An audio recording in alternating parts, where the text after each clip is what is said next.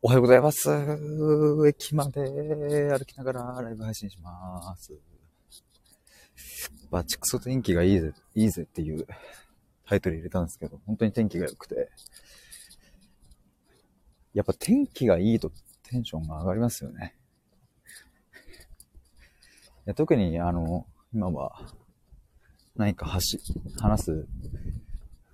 あれを、テーマを決めてはない、ないんですけど、というか適当に話そうと思ってるんですけど、ちょっと駅まで行くので、9時半、学校の鐘が聞こえておりますが、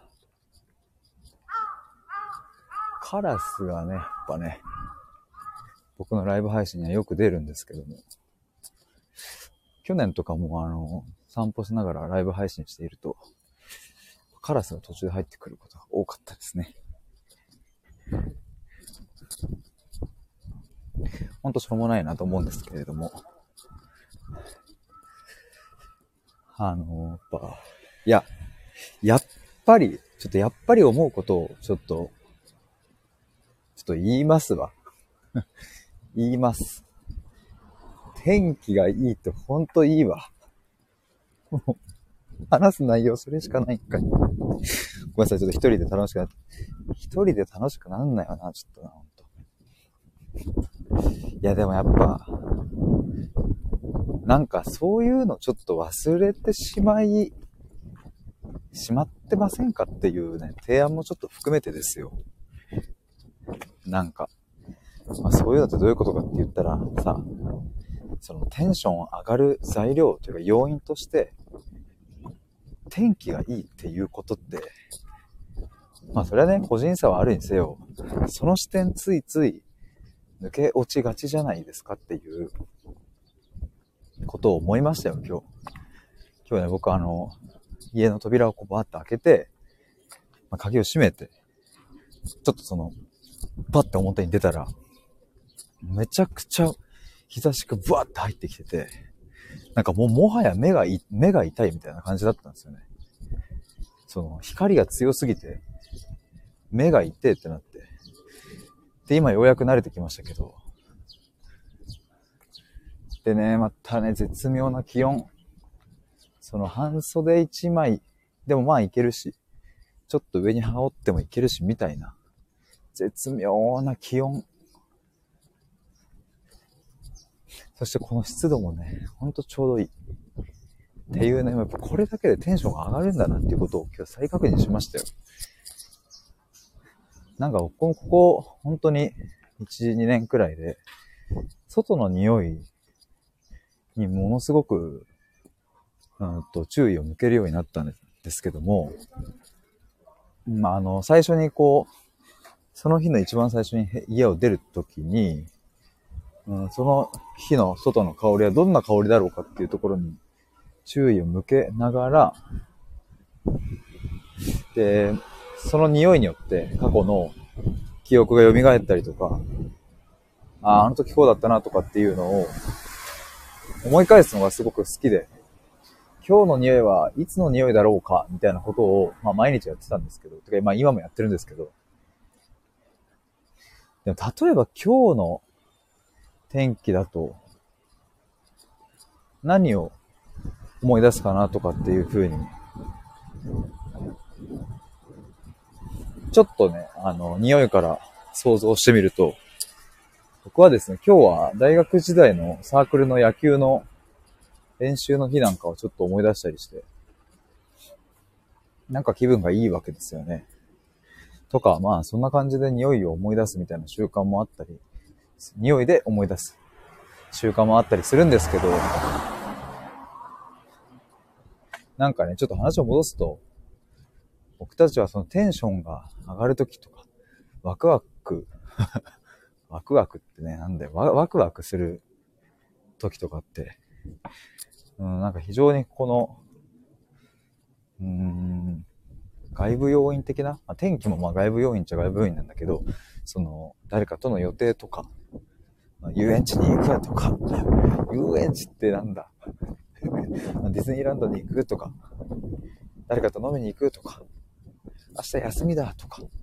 そういうものにすごくテンションを左右されているなとかって思うんですけども、なんかもっと近い距離感に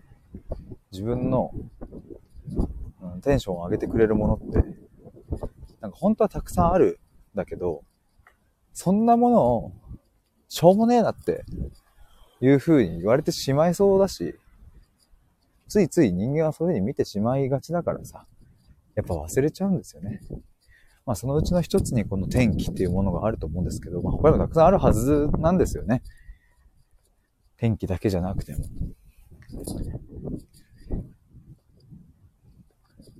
でもね、なんか、テンションが上がるときいつとか、天気がいいときです。小学生かよみたいなね。いや、まあそんなことは思わないかもしれないですけども、まあまあなんかね、こう大人になって社会人になると、その、なんだろうな、予定があること、うん、仕事にしても、その、趣味にしても、予定が入っていることに価値が、価値があるというかね、有意義に過ごすみたいなものとかってよく言われると思うんですけど、非常にその、今の僕も含めですが、現代人というか、なんというか、僕たちはその有意義に過ごさなきゃならない病にかかっているんじゃないかということも思ったりするんですね。まあこういうのは小学生の頃から夏休みは有意義に過ごしましょうと言われ、絵日記を書きましょうと言われね、宿題は早いうちにやって遊びましょうと言われね。でも宿題を最後まで貯めているとね、有意義に過ごしてないなんて言われてね、なんだよ有意義ってっていう疑問もあまり持つこともなく大人になって仕事をしてでも気づいたらもう有意義の奴隷みたいになってるわけですよね。あ、今週は有意義に過ごせたかなとかさ、逆にさ、わあ、この土日は有意義に過ごせなかったなーっていう後悔を抱えながら月曜日に出社したりとかさ、やっぱ有意義病にかかっていると思うんですよね。なんでこの話なんだろうよく覚えてないけど。だからもはや、もはやというかもう僕は有意義の反対は、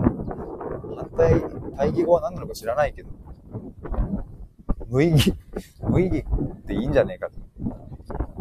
風の音がうるさくてすいません。そう、だから予定なんてなくたっていいし、うん、一日暇だっていいし、一日、ネットフリックス見て、アマゾンプライム見て、YouTube 見て終わったっていいわけですけど、なんかそれを有意義じゃないから、なしとしてしまうのはちょっともったいない、みたいなこともちょっと思ったりするんですよね。風の音がうるさくて、すいません。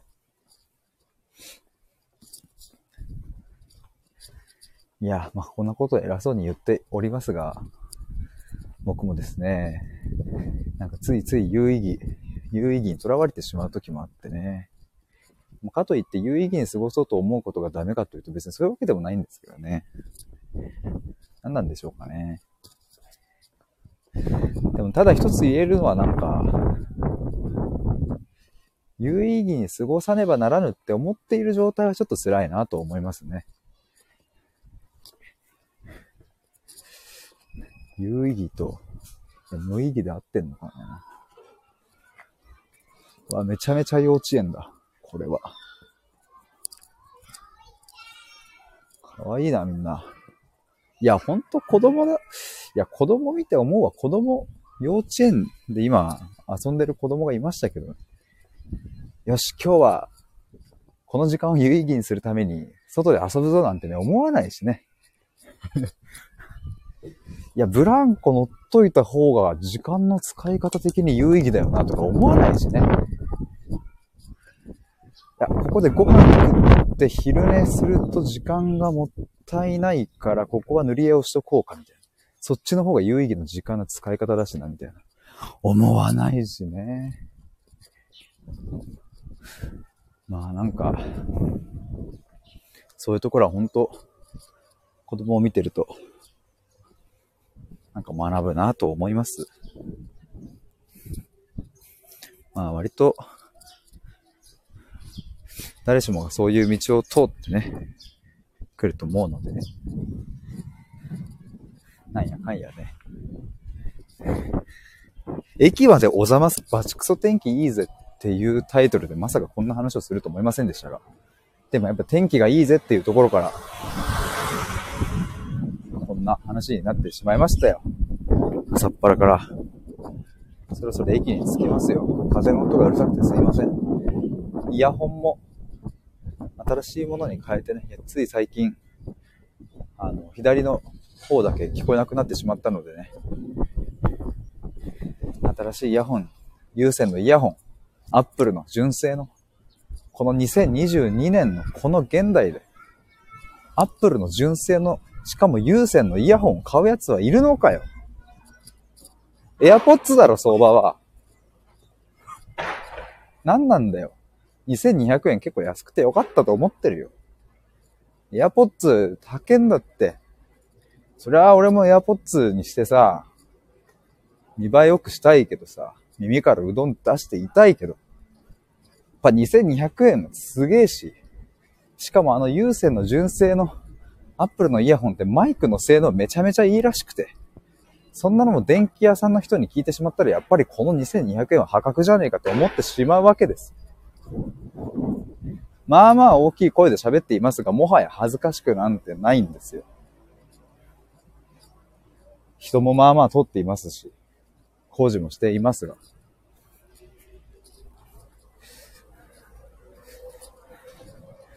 ちょっと息が上がってしまいました。